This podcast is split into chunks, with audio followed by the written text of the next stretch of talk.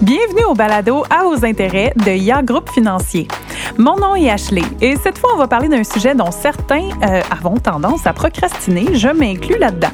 Et pourtant, il s'agit de planifier les 30 années d'une vie, c'est. Vous aurez deviné, je parle de la retraite. Pour ce faire, j'ai avec moi, comme toujours, Sébastien McMahon, stratège en chef et économiste senior, ainsi que Frédéric Lessard, vice-président régional des ventes chez IA Groupe Financier. Alors bonjour Frédéric, bonjour Sébastien. Salut Ashley. Bonjour. Bien contente de vous avoir en studio avec moi aujourd'hui. Alors, pour commencer, est-ce qu'on a quelques données à jour concernant la retraite? Bien sûr. Euh, ben D'abord, merci de l'invitation. Normalement, je suis auditeur. Là, je suis participant. Bien content d'être avec vous. Content de t'avoir. Oui, vraiment. La retraite, quel excellent sujet. Euh, Saviez-vous qu'actuellement, on a plus de 2 millions de personnes qui sont à la retraite au Québec? Puis si on regarde les 10 prochaines années, on devrait avoir un million de personnes qui vont arriver en âge de la retraite. C'est un sujet qui touche beaucoup de monde. Euh, Considérant qu'un Canadien sur deux ne considère ne pas avoir de plan de retraite, je pense que ça vaut la peine d'en discuter. Puis, est-ce que je sache, ils n'ont pas inventé encore les machines à voyager dans le temps? Fait que c'est le temps d'y penser avant d'arriver à la retraite plutôt que de se rendre compte de la situation quand on est à la retraite? Oui, absolument. Puis, euh, heureusement pour nous, là, on a la chance d'avoir des programmes gouvernementaux qui existent pour nous aider à la retraite. Euh, la pension de sécurité de la vieillesse, la Régie des rentes du Québec. Par contre, il faut se rappeler que ces programmes-là, sont faits pour couvrir là, vraiment les besoins de, de base Mhm. des individus. Tu sais, à la guise de, de précision, là, si on regarde la pension de la sécurité de la vieillesse, on parle d'à peu près 7 000 par année. Ouais. Régie des rentes, 15 000 par année. Fait que si on compare ça, par exemple, au revenu moyen d'un Québécois, d'une Québécoise, ben, on peut s'attendre que ça couvre 40% peut-être des dépenses à la retraite. Ouais. C'est important d'avoir un effort d'épargne euh, individuel en plus de compter sur ces programmes-là. Donc, l'idée, c'est que si on veut protéger notre niveau de vie, ben, il faut se rabattre sur notre plan de retraite. Absolument, absolument. Puis Frédéric, est-ce que tu peux nous donner un portrait de la situation actuelle? À quoi ressemblent les habitudes d'épargne des Canadiens? Oui, absolument. Euh, selon Statistique Canada, le taux d'épargne euh, au Canada l'an dernier était de 5% C'est donc dire que si on gagne 100 on en prend 5 puis on les met de côté. Mettre ça en perspective un peu, là, euh, les autres dépenses qu'on pourrait avoir, si on regarde 2022, ben, sur le même 100 on en prendrait 30 à 40 pour euh, le logement. On en prendrait à peu près 17 pour euh, se déplacer, le, trans- le transport. Ensuite, euh, 13 pour se nourrir. Puis si on regarde juste, par exemple, les vêtements, c'est 6 à 7 dollars. Le divertissement, 6 à 7 dollars. Donc, quand tu arrives avec 5 dollars qui va au niveau de ton épargne, je pense qu'il y a peut-être un effort supplémentaire à faire. Mais tu sais, encore là, c'est des moyennes. Puis, euh, je questionne pas du tout les, les choix qui sont faits là-dedans. C'est Non. plutôt euh, regarder les statistiques. Puis on s'entend que c'est pas facile euh, d'épargner, de se discipliner pour épargner. C'est pas facile pour tout le monde d'avoir euh, de l'argent de côté à la fin du mois, mais on entend souvent des, des règles du pouce ou bien des règles faciles à se rappeler là, pour l'épargne. En général, toi, qu'est-ce que tu recommanderais aux gens pour au moins se donner un guide? Là? Bien, euh, en termes de règles du pouce, il y en a deux qui sont généralement là, euh, reconnues. Euh, la première, pour avoir une retraite en ligne avec notre niveau de vie, ça prend à peu près 60 à 80% de ton revenu actuel pour bien vivre. Lorsque tu sois à la retraite. Oui, exactement. Parce que généralement, le prêt hypothécaire va être euh, fini de payer. Mhm. Euh, les enfants vont quitter la maison. Euh, Peut-être un petit peu moins de dépenses reliées au travail. Fait que Ouais. à 70% en moyenne, tu es capable de vivre de garder le même niveau de vie. Donc, on regarde notre revenu euh, anticipé lorsqu'on arrivera à la retraite. On, on- on tient compte de la pension de sécurité de vieillesse, euh, retraite Québec, puis après ça, bon, ben, faut combler le reste avec notre épargne, notre plan de retraite. Oui, exactement. Euh, L'autre règle du pouce qu'on peut voir là, pour y arriver, justement, c'est idéalement, on épargne au cours de notre vie active entre 10 et 15% de notre revenu. En faisant ça, en principe, tu devrais atteindre le revenu espéré là, euh, une fois à ta retraite. OK. Et puis là, chacun n'est pas à la même place face à la retraite. Est-ce qu'il y a des repères là, auxquels euh, se fier, des, peut-être des phases de la vie? Des phases de la vie, oui, justement. Ouais. Ben oui, puis dans les discussions sur la retraite, c'est facile de tomber dans des discussions techniques avec plein de statistiques. Fait que moi, j'aime ça garder les choses très simples. Fait que les phases de la vie, euh, moi, j'en ai répertorié trois ou quatre. On va commencer. On regarde la première phase, 18-35 ans. 18-35 ans, c'est un moment dans ta vie où qu'avoir un plan de retraite, c'est pas essentiel. Ce qui est essentiel, par contre, c'est avoir des bonnes habitudes d'épargne, avoir une bonne discipline d'épargne. Tu l'as dit, Sébastien, c'est pas évident de mettre de l'argent de côté. Non, vraiment pas. Pour personne. Euh, ben, c'est pour ça que des fois, avoir un conseiller en sécurité financière avec nous, le rencontrer, avoir une relation de confiance avec lui, ça peut être une façon efficace de trouver des moments où c'est plus facile de mettre de l'argent de côté. Tu sais, j'ai des exemples. Là.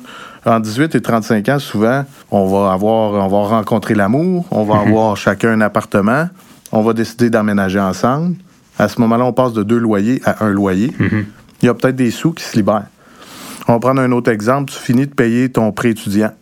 À ce moment-là, tu as, des montants qui sont disponibles. C'est des belles occasions d'épargner. Même chose la fin d'un paiement automobile, par exemple. Fait que c'est commencer à se payer soi-même plutôt que de payer un autre loyer, plutôt que, que, de payer une auto. Bon, ben, on prend les habitudes puis on, on se priorise. Absolument. C'est une augmentation de salaire, c'est une prime au travail. Saisir ces occasions-là. Puis j'aime beaucoup les termes que tu as choisis, se payer soi-même. Mhm. C'est sûr que l'habitude de mettre de l'argent de côté à toutes les payes, il n'y a pas de petite économie, il n'y a pas de petite épargne. Ça, entre 18 et 35 ans, c'est le temps de prendre cette discipline-là. Puis l'avantage à cet âge-là, c'est que l'intérêt composé, qui est une des forces les plus puissantes de l'univers, qu'on peut dire, ben, en bénéficies pendant longtemps. Donc, euh, tout ce que tu épargnes à 18, 19, 20 ans, même si c'est des petits montants, euh, ça a le temps de, de, de, fructifier de façon assez imposante. Oui. Deuxième phase de la vie, on arrive peut-être à 35, 50 ans. À ce moment-là, euh, on a les choses se rangent un petit peu, la carrière est lancée, les enfants sont peut-être arrivés, la résidence principale est achetée. Là, c'est important de commencer à pousser la réflexion au niveau de la retraite. Mm-hmm. À quel âge euh, je veux prendre ma retraite? Quel genre de retraite je veux avoir? Est-ce que je suis passionné par mon travail? Puis je veux continuer à travailler bien au-delà de 65 ans? Est-ce que ma santé euh, va me le permettre? Euh, je pense qu'à ce, point, à ce point-là, encore une fois, d'avoir un conseiller en sécurité financière, c'est un, un, activateur de réflexion.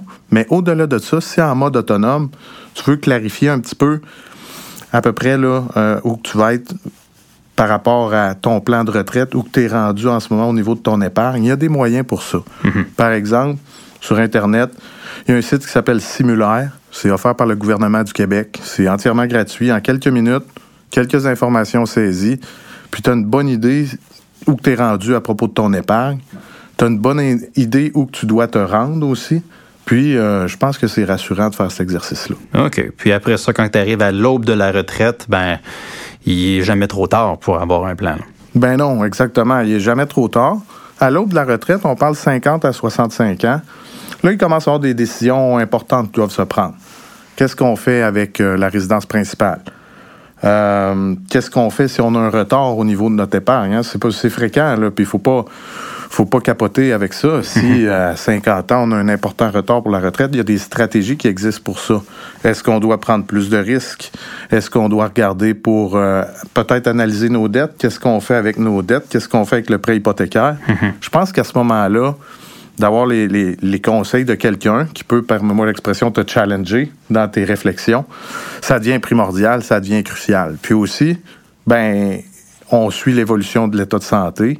Puis, est-ce que l'âge envisagé à la phase précédente est encore réaliste? Puis, dans, dans tout ça, ce qui est commun, c'est que penser qu'un jour, on va la prendre, notre retraite, la partie de l'éveil, d'être conscient qu'il faut épargner pour le long terme, avoir un conseiller financier, avoir un plan, à être réaliste. Donc, c'est toutes des choses qui sont communes à ces trois phases-là qu'on vient de décrire. Oui, absolument. Puis la chose qui vient peut-être changer un petit peu, mettons peut-être plus autour de 65 ans, c'est la notion de, l'impôt, de la mhm. fiscalité. Puis les choix qu'on peut faire, par exemple, pour euh, décaisser ces, montants, la planification du décaissement, deviennent des facteurs super importants sur ton niveau de vie. Tu sais, je parlais du pension de sécurité de la vieillesse. Si jamais tu retires de ton REER, il peut avoir une incidence. Tu peux te faire enlever de la pension de sécurité de la vieillesse. Fait que d'avoir de prendre une bonne décision éclairée qui prend en considération ton impôt mm-hmm. lors du décaissement, ça peut faire une différence énorme dans tes poches. Clairement. Puis euh, peut-être euh, dernière question. Euh, je parle beaucoup des conseillers financiers dans mon travail, puis j'entends toujours qu'un plan c'est important, c'est crucial. Bon, on vient de l'établir, mais surtout faut le réviser idéalement à tous les trois ans. Pourquoi réviser ça tous les trois ans? Ben, trois ans, c'est une règle du pouce. La raison est simple. La vie change, la situation change, l'état de santé change, l'état de santé de notre conjoint peut changer. Puis à ce moment-là, c'est important de réviser le plan en fonction de ces changements-là. L'autre chose, euh, si tout est au beau fixe, ben il y a quand même des sujets qu'on peut aborder, continuer la réflexion. On peut penser, par exemple, à nos besoins d'assurance. On peut commencer à penser à la succession, au mandat d'inaptitude. Euh, peut-être penser éventuellement à qu'est-ce qui adviendrait s'il y avait une résidence pour aînés. Si jamais l'inflation est très présente et précédente, est-ce que ça a une incidence sur nos plans? Fait que ces rencontres de suivi-là permettent d'explorer ces questions-là. Puis notre, notre but à la retraite, c'est d'avoir du plaisir, puis de profiter de la vie. Fait que d'éliminer toutes ces interrogations-là dans ces rencontres de suivi-là, ben, ça fait en sorte qu'on a une retraite plus agréable. OK. Puis on ne sait jamais quand est-ce qu'on va avoir besoin d'aller dans une résidence pour personnes âgées. Est-ce que la santé va être bonne? Donc, euh, s'assurer, comme on dit, de ne pas survivre à son argent, c'est un morceau qui est très important dans, dans la façon qu'on bâtit un plan. Ben merci, c'est très bien. Oui, merci Frédéric, merci Sébastien, c'est vraiment un grand plaisir de vous entendre.